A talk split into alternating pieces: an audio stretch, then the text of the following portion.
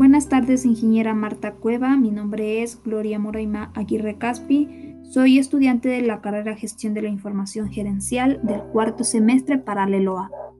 Hoy voy a hablar sobre las estrategias de preservación digital.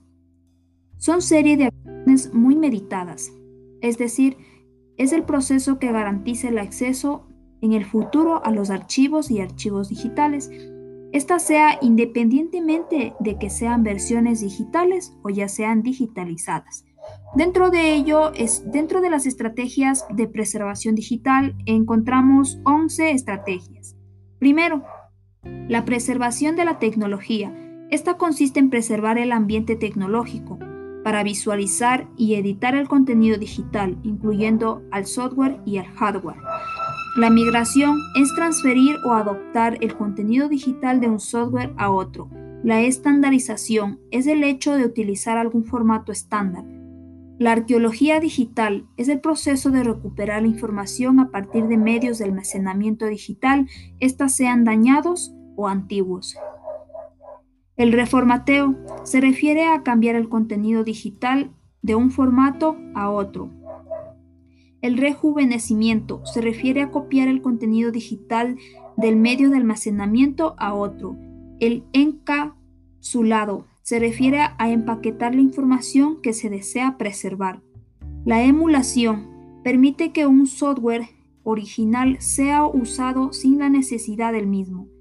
La replicación es el hecho de mantener una o más copias de un mismo contenido digital. La autenticidad es asegurar la integridad de la información digital. El cuidado duradero.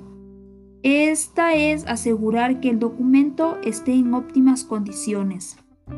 En conclusión, las estrategias de preservación digital, más allá de ser de que garantice el acceso a futuro de los archivos digitales, eh, juega un papel muy importante ya que de, el documento depende de las 11 estrategias.